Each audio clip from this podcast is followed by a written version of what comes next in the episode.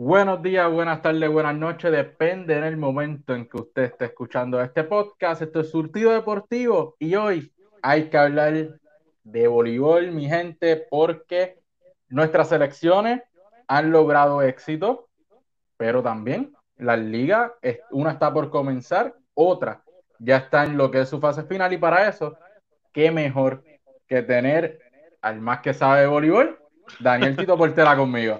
Buenas noches, oh, buenos días, buenas tardes. Buenas noches, buenos días, buenas tardes, Josian, a ti, al público de Surtido Deportivo.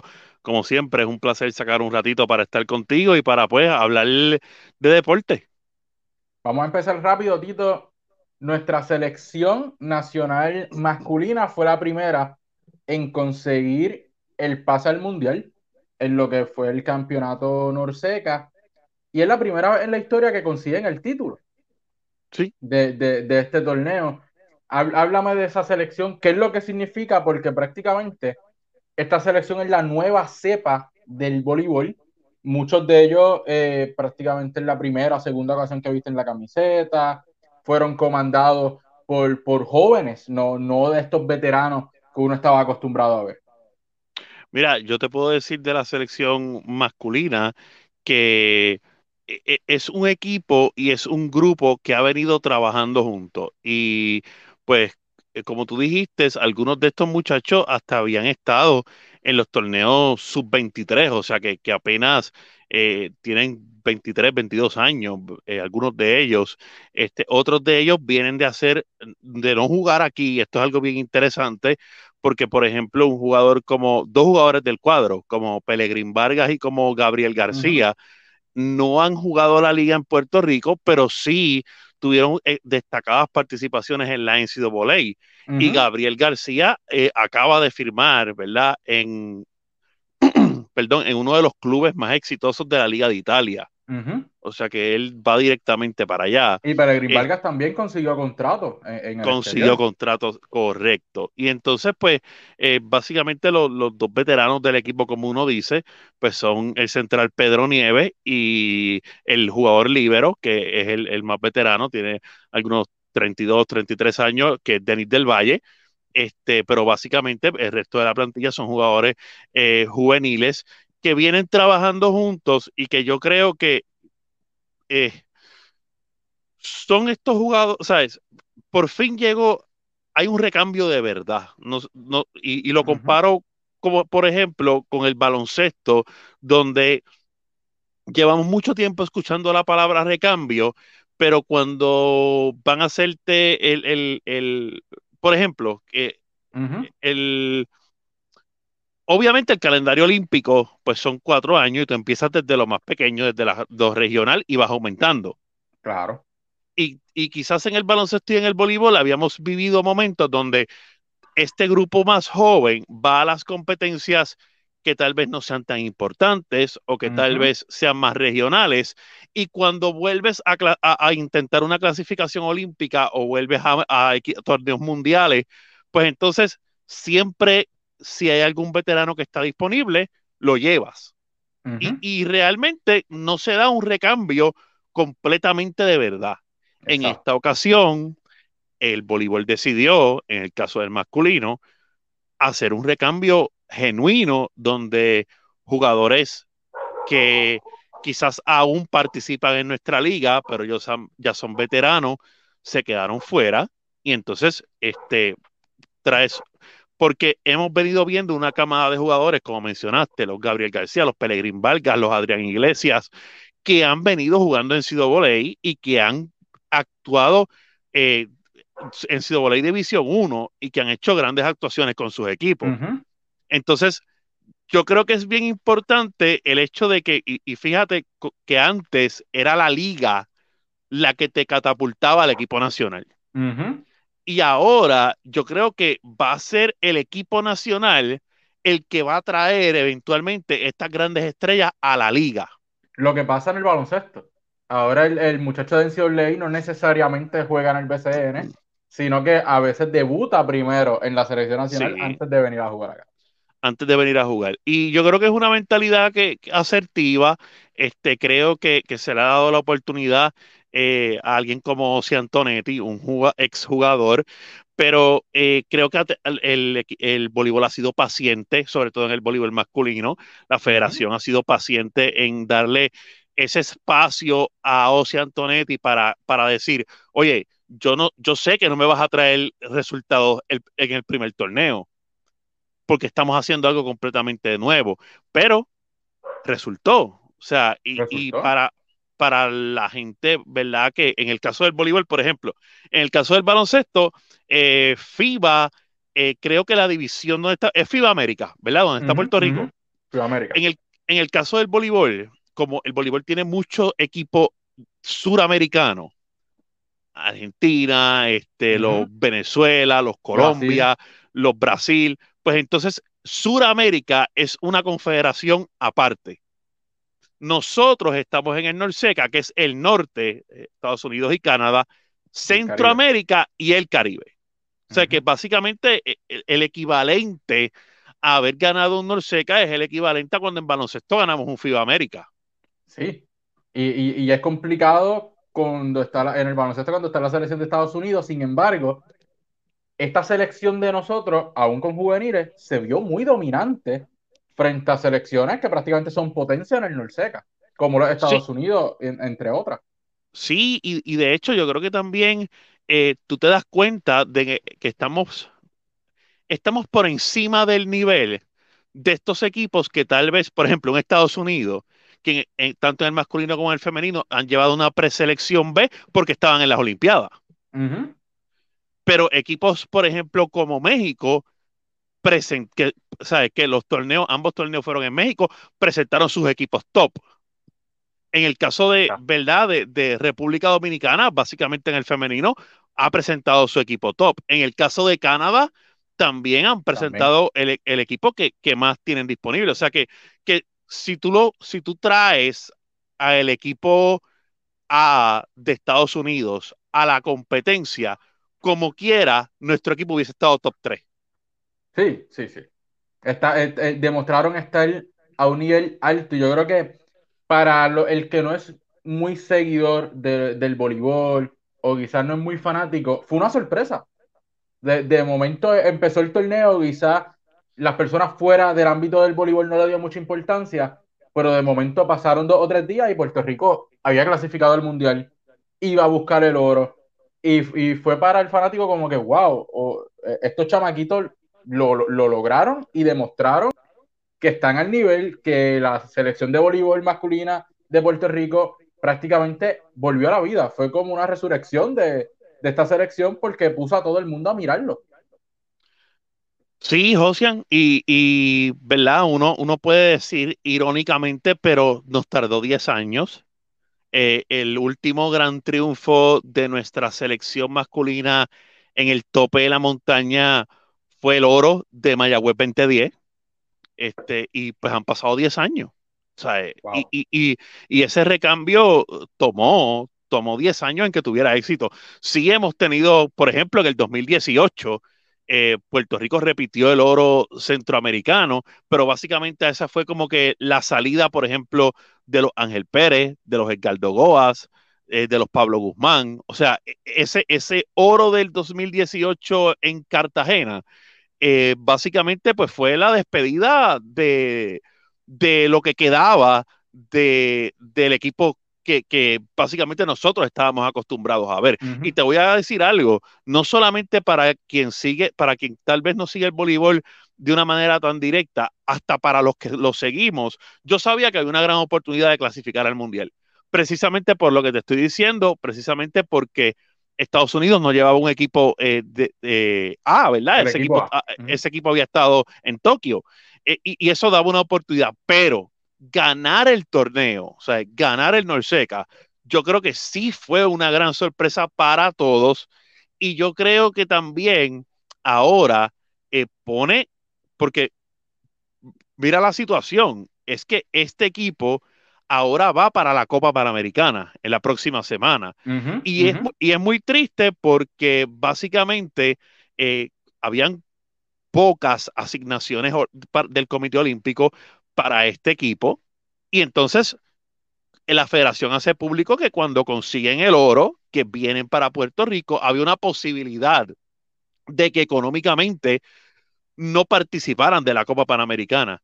Y eso se resuelve en un día. O sea que, que, también, de cierta manera, el haber ganado y el que la gente estuviese pendiente al equipo creó una presión en los altos organismos olímpicos para poder respaldar al equipo. Quizás si no ganamos, a lo mejor no íbamos. Es que es, que, es, que increíble, porque eh, hay que esperar a ver los resultados para entonces apoyar. Cuando el Comité Olímpico se supone que ponga la semilla y luego ver el resultado, no necesita ver el resultado primero, porque ellos, su deber es apoyar a estas selecciones y a estos equipos de la manera en que puedan hacerlo, buscar, asentarse con las federaciones que necesitan, qué está pasando, cómo podemos movernos aquí y allá, porque es nuestra representación al final. No, y al final del día yo también pienso, Josian, de que eh, esto, eh, ¿verdad? Por ejemplo, como ha pasado en el equipo de baloncesto nacional femenino y como ha pasado, ¿verdad? E, en, eh, por ejemplo, con, la medalla de, de Jasmine, yo creo también que esto es bueno para atraer los auspicios, porque claro la realidad es, y, tú estás envuelto en el deporte, yo estás envuelto en el deporte, de que la gente quiere auspiciar al que gana. Y, de, cierta manera, quizás ahora se abra una ventana, ¿verdad? Para que estos muchachos, eh, pues sí puedan tener, eh, eh, puedan tener este auspicios, puedan tener este compañías que puedan, que quieran. Este, yo te tengo que decir que me consta de que el presidente de la federación, el doctor César Trabanco, en ocasiones ha costeado la participación de nuestros equipos nacionales de su bolsillo. Wow. Por completo, ¿sabes? Por completo. Y, te digo que, que, me consta, inclusive es una persona que a pesar de que del 2016 al 2020, eh, por huracán María, por pandemia, por, por todas las situaciones, tal vez pudo haber dicho, mira, yo he invertido demasiado, no voy a un segundo término, ¿me entiendes? y, dijo, bueno, si todos los apoderados entienden, pues los apoderados de la liga son los que tienen la votación sobre la presidencia. Si los apoderados entienden que yo debo estar en otro término, y bueno, los apoderados lo entendieron así, está en otro término, y, yo creo que ahora eh, para él y para el componente federativo, eh, los dos pases al mundial, pues son los, al fin, los dos aciertos más grandes que hemos conseguido en, los últimos, en el último tiempo. Sí, es sin duda. Pero antes de pasar al femenino, eh, vamos a hablar de una persona que tú mencionaste que prácticamente es el veterano del equipo, que es Denis del Valle. Mejor defensa, mejor líbero del torneo. No solamente él consiguió ese premio, sino que también Puerto Rico tiene el mejor jugador del torneo, que lo fue Arturo Iglesias. Específicamente esos dos jugadores, ¿qué significan para nuestra selección, Tito? Mira, yo creo que Arturo es esa cara de la selección, es un jugador que desde que era colegial, desde que jugaba categorías menores aquí en las ligas de Puerto Rico, se sabía que iba a llegar. Él, él, había estado ya en el equipo nacional, pero tal vez, como te mencioné, detrás de los Ángel Pérez, detrás de los Edgardo Goas, y llegó un momento dado en que su dirigente, la federación, le dijeron, ok, el balón es tuyo y yo creo que ha cumplido, o sea, ha, podido eh, llenar ese espacio. En el caso de Denis del Valle, Denis ha tenido la oportunidad en las últimas temporadas de participar en el voleibol europeo. Y yo creo que eso ha sido, Denis siempre ha sido bueno. Denis siempre ha sido, sobre todo en la defensa, Denis siempre ha sido un jugador que, levanta balones, ¿sabes? Que, que es bueno defensivamente. Pero eh, cuando tú juegas en el nivel europeo y a ti te contratan, recuerda que, todo el mundo, si tú vas a contratar un refuerzo, tú lo que buscas es un jugador que te haga punto. Claro. Tú tienes que ser muy bueno para que te contraten como refuerzo, siendo acomodador o siendo libero. Porque lo que la gente, lo que los equipos buscan, sobre todo en Europa, es, bueno, ¿quién, quién me va a meter los puntos aquí? Claro, claro. Y habla muy bien de Denis del Valle, el hecho de que los equipos en las ligas en las que ha estado han dicho, voy a tener un refuerzo y voy a tener un refuerzo libero. Y va a ser él. Y va a ser él, y eso, y eso le da una exposición y le da un nivel de competencia donde te pone una presión de que, espérate, Aquí me traen para una posición que, a lo mejor un nativo puede llenar. Yo tengo que ponerme. Y Denis físicamente, eh, mentalmente, este, ¿verdad? Atléticamente, se prepara muy bien. Yo creo que Denis, eso es una de las virtudes que tiene, es un conocedor del juego. Estuvo en el cuerpo técnico de las Pinkin de Corozal ahora en la temporada femenina. O sea que, que él se ha mantenido estudiando el juego y me parece que eso es una parte fundamental en, estos dos premios en particulares. Claro, eso le da otra dimensión también, de estar al otro lado, ser parte de un cuerpo técnico, eh, eh, conoce otras cosas que le ayudan entonces cuando, cuando esté dentro de la cancha. Claro, Pero, claro. Tito, ahora vamos a hablar de la selección femenina. Selección que también consigue el pase al Mundial derrotando a Canadá en cuatro sets. Selección que hoy, mientras nosotros estamos hablando aquí, ellas se deben de estar preparando para salir a, pelear por ese oro frente a nuestros vecinos de la República Dominicana. Eh, obviamente este video va a salir mm, después del juego, pero háblame de esta selección y háblame específicamente de este, de este partido. Bueno, la selección femenina este, sí lleva varios años siendo un componente donde hay un núcleo de jugadoras que se ha mantenido activo. Entiéndase Shara Venega, Stephanie Enright, Natalia Valentín, eh, Neira Ortiz, la hija de, Piculín, eh, Diana Reyes, o sea, eh, Pilar Victoria, o sea, ese, ese cuadro regular de este equipo, pues sí se ha mantenido activo en los últimos tiempos. Obviamente, eh, eh, para, este para este torneo, pues ya no, no, se ha contado con Paulina Prieto, ¿verdad? Quien no jugó la liga luego de, ¿verdad? De, dar a luz y luego de, su embarazo, ¿verdad? Fue alguien que, que no ha estado activo. Pero surgió una figura que nadie veía venir y es que Brittany Abercrombie, que había sido una jugadora que había participado ya representando a los Estados Unidos de descendencia puertorriqueña, decide cambiar su ciudadanía deportiva. Y entonces viene a representar a Puerto Rico eh, en la posición de opuesto. Eh, prácticamente ha sido una de las jugadoras más, más impactantes del torneo. Eh, en la victoria que señala, este, anotó 22 puntos en la victoria frente a Canadá.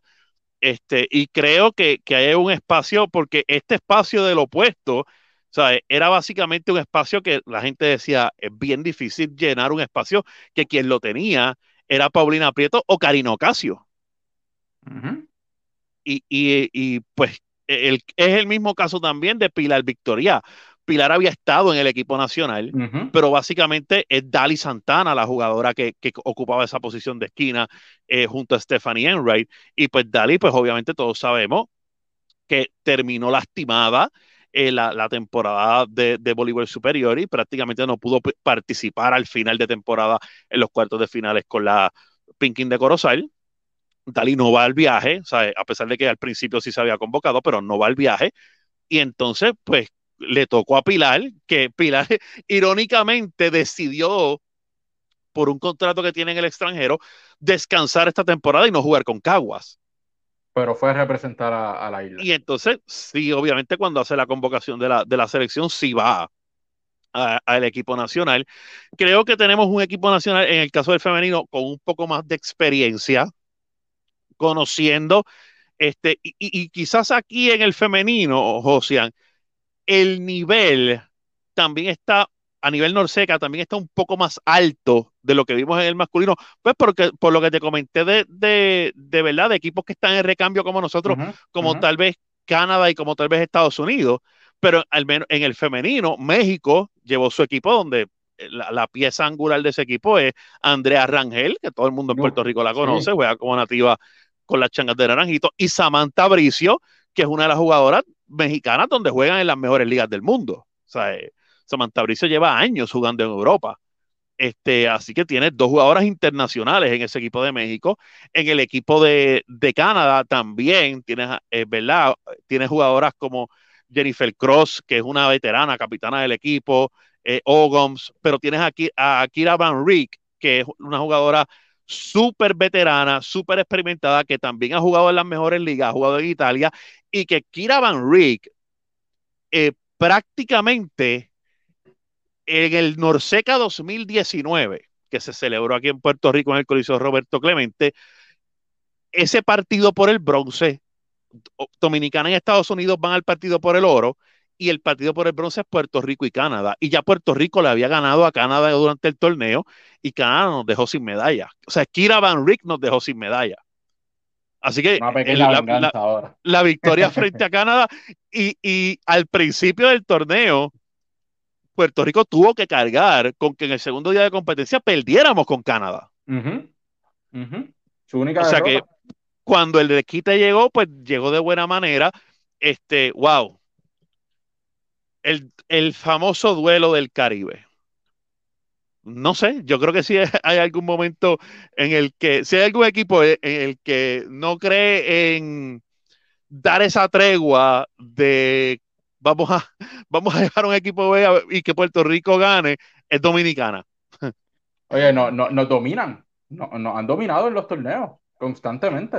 Sí, y, al punto de que conocedores del deporte, José, eh, conocedores del voleibol han comenzado ya desde hace tiempo yo vengo escuchando la teoría de que ya es un aspecto mental, o sea, ya es un aspecto emocional. De intimidación. De, eh, nuestra selección.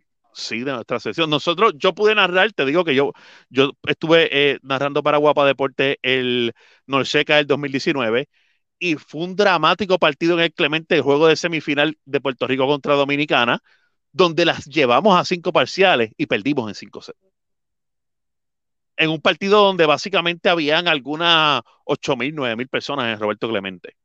O sea, que, te estoy hablando de que la gente fue al partido, eh, no, nuestra selección eh, hizo, o sea, le dio a entender a la gente de que podemos ganarle, la llevamos a 5 sets, este, estuvimos parejos ahí, al final del quinto parcial fue que Dominicana pues, pudo hacer un pequeño alón y creo que el parcial se acabó como 15 a 11 o 15 a 12, algo así pero pues realmente pues, pues yo creo que ha sido en los últimos años lo más cerca que hemos estado de ganarle. Sí, es una selección que constantemente nos, domina. Yo creo que luego de esa, de esa derrota fue que comenzó a salir toda esta teoría de que era un aspecto más mental, de que las nuestras llegaba un momento en el partido en que se sentían que no podían, que se sentían intimidadas, y, se empezó a crear eh, eh, esa teoría que obviamente no estamos allí para saber si es real o no. Claro. Pero anímicamente sí se puede ver algo de eso cuando Puerto Rico juega frente a esa selección. Otra de las situaciones que también se ha hablado mucho sobre la selección eh, dominicana en el caso de Puerto Rico es que en algún momento entre el 2000 y el 2010, cuando las jugadoras de Dominicana eran juveniles, su primera, para algunas, su primera experiencia internacional fue venir a Puerto Rico de refuerzo. Y eso, a la gran, o sea, Gina Mambrú, Priscila Rivera, Annery Valga, eh, Betania de la Cruz, eh, son jugadoras que, jugaron en nuestra liga. Y Eve Mejía, y que mucha gente entiende de que aprendieron nuestro voleibol. Y cuando tú tienes un, porque si hemos tenido jugadoras de Estados Unidos de selección que han venido y que han participado, pero tal vez todas juntas no han estado en, la misma, en el mismo grupo de selección. En el caso de Dominicana es que vinieron de refuerzo, pero después todas se unieron y llevan varios ciclos olímpicos unidas como jugadoras de selección. Y yo entiendo también que hicieron el trabajo en conocer y estudiar cómo Puerto Rico juega, cómo se juega en Puerto Rico. Su mayor rival. Correcto. Es, su mayor rival. Ellos, ellos hicieron lo que tenían que hacer. Vamos a ver qué sucede, a ver si rompemos la macacoa eh, esta noche frente a esa selección. ojalá y cuando la gente esté viendo esto, estemos celebrando la victoria contra Dominicana. ojalá, yo creo que sería un más impresionante porque como menciona, quizás en el femenino había un poco más de nivel en las selecciones Que, que en lo que fue el masculino. Y es una gran victoria para Puerto Rico, sería una gran victoria pues conseguir eh, este oro en Norseca luego de haber conseguido ya el pase, que si no me equivoco es la sexta ocasión consecutiva que consiguen el pase al Mundial en, eh, en, siete oportunidades que han ido. Sí, sí, eh, eh, entiendo que sí, varias oportunidades corridas. Nuestra selección nacional femenina inclusive estuvo en Río 2016, pero es la primera vez en la historia que clasifican las dos selecciones a la vez. Eso, eso debe ser para, para el señor César Trabanco algo sumamente gratificante. Eso hay Sí, que ¿no? celebrarlo. Definitivamente, definitivamente. Bueno, Tito, vamos entonces a hablar de las ligas porque hay una que está próxima a terminar, que es la femenina, pero en la masculina han habido movimientos mientras estas selecciones han estado jugando esto en Norseca y el último es que vuelven los Patriotas. Pues mira, sí, este, como tú muy bien dices, eh, regresa el voleibol a una de las cunas principales del voleibol en Puerto Rico, que es al pueblo de Lares. Este, este año eh, la liga va a contar con algo que no se daba hace mucho tiempo y es que de los equipos de tradición, o sea, de los equipos eh, que, que, marcaron la época de los 90, uh -huh. ¿verdad? Esta, estas franquicias del masculino que, que son el, el, equivalente a tal vez este, Ponce, San Germán, Quebradillas, Bayamón en el BCN. Uh -huh. este, pues vamos a tener la oportunidad de tener a Lares, a San Sebastián, a Yauco y a Naranjito. Wow. En este torneo, este torneo, eh, la federación ha tenido un gran éxito porque ha logrado que ocho equipos participen, que esto era algo que no se veía, wow, yo diría que desde, que desde principios de la época de, de 2010 para acá, ¿verdad? Yo te diría que desde el 2013, 2014, la liga no tiene ocho equipos. O sea, no, no, no tenía ocho equipos. Y va a tener ocho equipos. Eh, este equipo originalmente era un equipo que el año pasado fue a San Sebastián a jugar. Uh -huh. Cuando se acaba la temporada, el, eh, la administración eh, entiende que, que ¿verdad? La, la, tanto, hay una diferencia entre la administración y la administración municipal. Van a Aguadilla, pero en Aguadilla hay una situación de que no hay cancha. Hmm. ¿verdad? El, el, Coliseo Luis T. Díaz, que era el, el, Coliseo, ¿verdad? Originalmente donde allí se jugaba baloncesto superior, voleibol superior, etcétera. Pues había estado, parece que es una de estas facilidades que había estado afectada desde el huracán María. Y se teorizó mucho de que Aguadilla iba a buscar jugar en otro lugar, como por ejemplo Aguada, que ahora no tenía BCN, etcétera, etcétera. Pero finalmente lograron un acuerdo con la, en Lares, con la administración municipal de Lares, y entonces pues se mudan por completo, son los nuevos patriotas del Lares. Este, creo que es bueno para el voleibol, creo que ahí hay una fanaticada. Lo que pasa, Josian, es que en estos equipos de tradición, la fanaticada sigue estando ahí. Uh -huh. Y lo que tú tienes es que, que atraerla nuevamente para que vayan a los juegos. Lo que ha pasado es que hemos tenido, eh, por decirlo de alguna manera, ciertas, ciertos destellos de este tipo de franquicias, pero duran poco, ¿me entiendes? La, fanaticada, la, la franquicia que yo creo que sí se ha mantenido vigente, vigente, yo creo que ha sido Naranjito, que independientemente de que obviamente no han dominado, ¿verdad? No, no han vuelto a ganar un campeonato desde el 2007, pero sí se han mantenido jugando. Y yo creo que los changos son como que esa pieza angular del voleibol masculino. Sí, eh, eh, ese equipo que si, si no juega, pues sabe mal la liga. Exactamente, exactamente. Pero los equipos en el caso del masculino se habían trasladado a lugares donde económicamente les iba mejor que los pueblos tradicionales. Por ejemplo, uh -huh.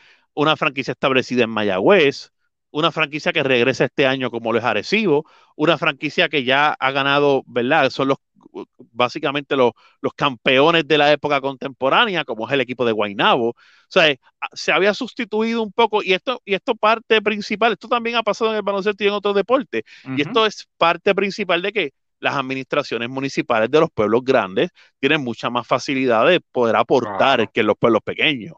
Claro, y, y en Entonces, Puerto Rico eh, existe sí. ese, ese dulce problema, por decirlo así, de que el deporte profesional depende mucho de la aportación que puede hacer el municipio a los equipos. Tú sabes que, ¿verdad? Y, y es algo que, que cuesta trabajo que cuesta trabajo, yo te lo tengo que admitir, es algo que yo sé que cuesta trabajo, pero estos, los apoderados de las ligas profesionales y tanto los jugadores deberían de todo el mundo ya entender y buscar esa fórmula de poder decir, podemos jugar, aunque el municipio no, no, no pueda vaquearme. Uh -huh. Uh -huh. Y, y, yo entiendo que con un buen mercadeo, con una buena eh, eh, eh, ¿verdad? Venta de mercadeo, con venta de palcos, con presentar un espectáculo para que tu fanaticada vaya, con que también los jugadores entiendan de que estamos en una era donde ya no te puedo dar los, los, 30 mil dólares que te daban en el 2001, en el 2002, ¿me entiendes? Que si, si todos los apoderados se ponen de acuerdo en no, yo no puedo pagar esto y ningún apoderado le paga eso al jugador, el jugador va a, va, a bajar. de hecho, son cosas que se pueden hacer. Sí, de hecho, el voleibol masculino tiene un tope bastante, bastante, desde hace ya varias temporadas. Se fijó un tope y, yo sé que es mucho menos de lo que se ganaba la generación anterior, ¿me entiendes? Eh, quizás es la mitad, o sea, la generación anterior, eh, cuando tuvo tope, la generación de Piquisoto, Vitito Rivera, Ose Antonetti, tal vez este, Gregory Berrío, eran 25 mil dólares. Y ese tope yo creo que se ha reducido como a la mitad, como a 12 mil. Lo que pasa es que también entonces, eh, sí, lo que pasa es que también entonces, como ves en el calendario, pues obviamente ya no jugamos torneos de 24 partidos. El calendario, lo voy a poner por aquí en pantalla. Son 14, eh, son 8 equipos, visita y visita, son 14 partidos por equipo. Eh, la liga comienza prácticamente el jueves 16. Sí. Se termina el femenino y arranca el masculino. Eso es rapidito. Naranjito va a estar en Guaynabo, Lares va a estar en San Sebastián qué mejor partido que Lares en San Sebastián, ese primero, yo creo que si se va a transmitir, ese debe ser el partido importante de esa noche. Ahí hay dos partidazos, ahí tú tienes a Naranjito, que básicamente ha sido eliminado por Guainabo, que es el debut del equipo campeón en las pasadas dos temporadas. Guainabo eliminado en semifinales a Naranjito. Y el duelo del, de, de la 111, donde pues como tú bien señalas, Lares visita San Sebastián. No, y, esa espirita de que, de que Lares eh, será mi equipo en la temporada pasada, ese era el equipo que estaba aquí. Y siempre, pues, esa espirita de la fanaticada, pues, pues siempre va a estar. Eh, eh, es importante. Bueno, Tito, hablando de, la liga en, general, los equipos, ¿cómo, lo, ¿cómo ves la liga masculina para esta temporada que está próxima a comenzar? Pues mira, con el regreso de franquicias, obviamente hay unos talentos que estaban en unos equipos que pasan a sus franquicias originales. Y ahí hay equipos que se ven afectados. O sea, eh, eh, el equipo, por ejemplo, eh, de Arecibo era un equipo donde no jugaba y donde tenía jugadores importantes regados en el resto de la liga y son jugadores que regresan ahora a la franquicia de Arecibo. El equipo de Carolina también no había jugado las dos pasadas temporadas y ahora regresa y también es un equipo que, recupera talento. Creo que aún así, y yo lo había conversado contigo, creo que aún así Guainabo hizo el trabajo en el sorteo para obtener a dos jugadores que pudieran suplementar las bajas que han tenido las bajas que han tenido por la llegada de los otros equipos. San Sebastián es otro equipo que para mí, para mí, se perfila como un posible finalista con el equipo de Guaynabo. Pero no podemos descartar a Naranjito porque Naranjito es un equipo que el núcleo de Naranjito viene jugando junto las últimas dos, tres temporadas. ese, mismo, ese mismo núcleo. Y yo creo que puede ser un núcleo que puede explotar, ¿verdad? Que puede que, puede, por ejemplo, eh, Jonathan Rodríguez, que es un jugador que ha estado en la selección jugando regular, eh, eh, Juan Mi Ruiz, que es el colocador del equipo de, Naranjito, que es un jugador veterano, ¿verdad? Donde, donde entiendo que, que ya está, está pensando en que esta o la próxima a lo mejor pueden ser sus últimas temporadas y puede estar pensando en, despedirme de la manera grande. Sí, todo, todo el mundo va a buscar eso en esa etapa de su carrera. Correcto. Y entonces, pues, el equipo de Mayagüez es otro equipo también bien eh, confeccionado, otro equipo de grandes nombres, otro equipo de, la, de nóminas, ¿verdad? Que, que van, eh, este, que ellos siempre han mantenido. Mayagüez es un caso, Josian, que ha salido en los últimos, wow, en los últimos dos, tres torneos que ha participado como el equipo favorito, de cierta manera, y no han podido lograr el campeonato. No, no, no, no, logran cumplir eh, lo que se le pide, esos objetivos que, se le pide por el equipo que tienen. Eh, hasta cierto punto se puede decir que han decepcionado un poco eh, en ese hecho, pero es un equipo que, como bien dijiste, tiene los nombres, Eh, son, eh, son equipos que nunca se pueden descartar porque también un equipo que sus nombres grandes ya llevan cerca de dos temporadas con ellos también. Que esta temporada es una tercera temporada jugando juntos eh, con grandes jugadores. Sí, sí. Y entonces yo veo, ¿verdad? al equipo de Carolina y al equipo de Arecibo, el equipo de Arecibo podría sorprender, es un equipo también bien veterano, dirigido por David Alemán, ¿verdad? Es un equipo que regresa y regresa con los cañones fuertes que, tenía en algún momento y, que, que eh, dieron campeonatos en Arecibo. Este, pero los veo a tanto Arecibo como a Carolina en esa parte media. Y entonces, los, para mí, los proyectos de Yauco y de Lares son proyectos a largo plazo. Creo que son dos, los, dos equipos más jóvenes, eh, confeccionados, ¿verdad? Por jugadores eh, que puede ser de segundo, tercer año y de nuevo ingreso. Y creo que estos equipos van a dar batalla todas las noches, pero veo una, o sea, hay, un, hay una gran diferencia de nombres y de, y de tal vez de, profundidad en los primeros cuatro equipos que te mencioné, que a estos equipos, a Yauco y Alares, pues tal vez los veamos un poquito más abajo en la tabla de posiciones, pero son equipos que no te puedes descuidar, son este típico equipo joven que, que pues no tiene nada que perder. Claro, y, vienen a, tener la experiencia a medirse con los grandes. Eh, ellos saben que no vienen a ganar esta temporada, que lo que vienen es a competir. Ya para las siguientes, pues depende los jugadores que puedan sobresalir y todo eso eh, es lo que se puede esperar de ellos de cara al futuro.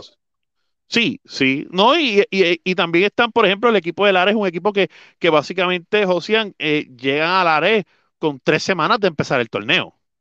O sea, es que es un equipo que, realmente pues, pues, tiene atropellado y que tiene que hacer un trabajo. O sea, que, quizás a lo mejor para ellos la siguiente temporada, pues ya establecidos en Lares, ya habiendo jugado una temporada allí, pues pueden retomar otra mentalidad, ¿me entiendes? Y pueden ya accesar a otros jugadores. Pero es un equipo que, está llegando allí tocando la puerta del torneo.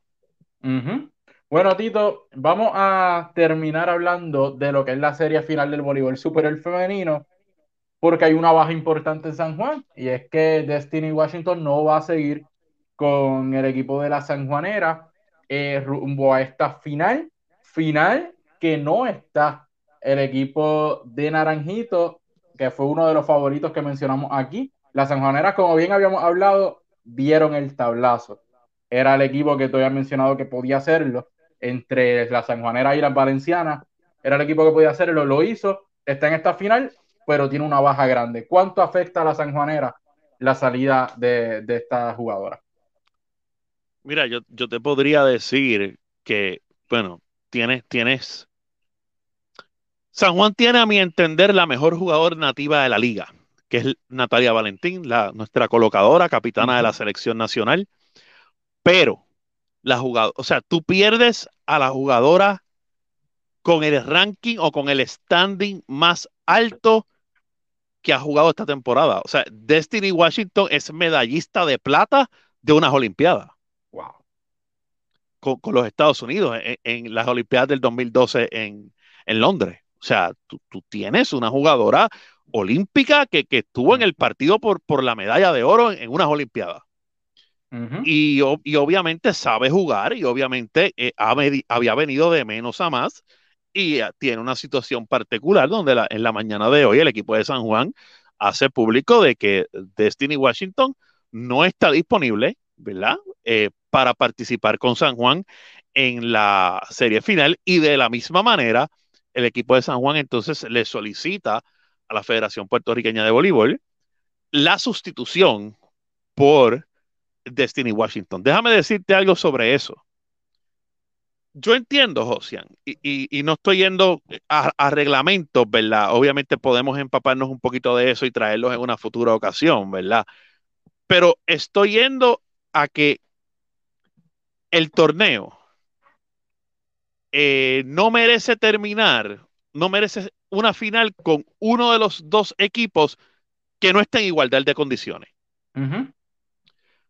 Pero independientemente de eso, ya San Juan no va a ir en igualdad de condiciones, porque en este momento, después de las Olimpiadas, con la Copa Panamericana jugándose al mismo tiempo, o sea, con las jugadoras que firmaron en Europa reportándose a sus equipos, no hay ninguna jugadora disponible del calibre de Destiny Washington. Es, una baja grande para el equipo. O sea que aunque te permitan sustituirla, aunque al final del día la federación diga, bueno, vamos, porque obviamente aquí la, sana competencia y, el, aspecto deportivo y, creo que, también eh, reglamentario, creo que, ¿verdad? Si, si se muestran ciertas características, creo que pudiera ser meritorio para sustituir, pero en, en eh, uno de los casos, tú podrías decir, bueno, es que para que la final la gente se motive y la gente entienda que debe ir a la final. Y el equipo de San Juan es un equipo, el equipo de San Juan, Josia, es el equipo más profundo nativamente, nativas de la liga.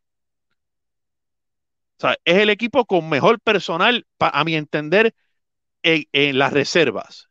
Y eso es algo que podría ayudar y quizás podría servir de motivación para estar ahí, ¿me entiendes? Pero sigue siendo estar, estando en desventaja. Claro. Frente a un equipo de Caguas que en este escenario lo conocen a la perfección. Están acostumbrados. Están, acostumbrados a estar ahí.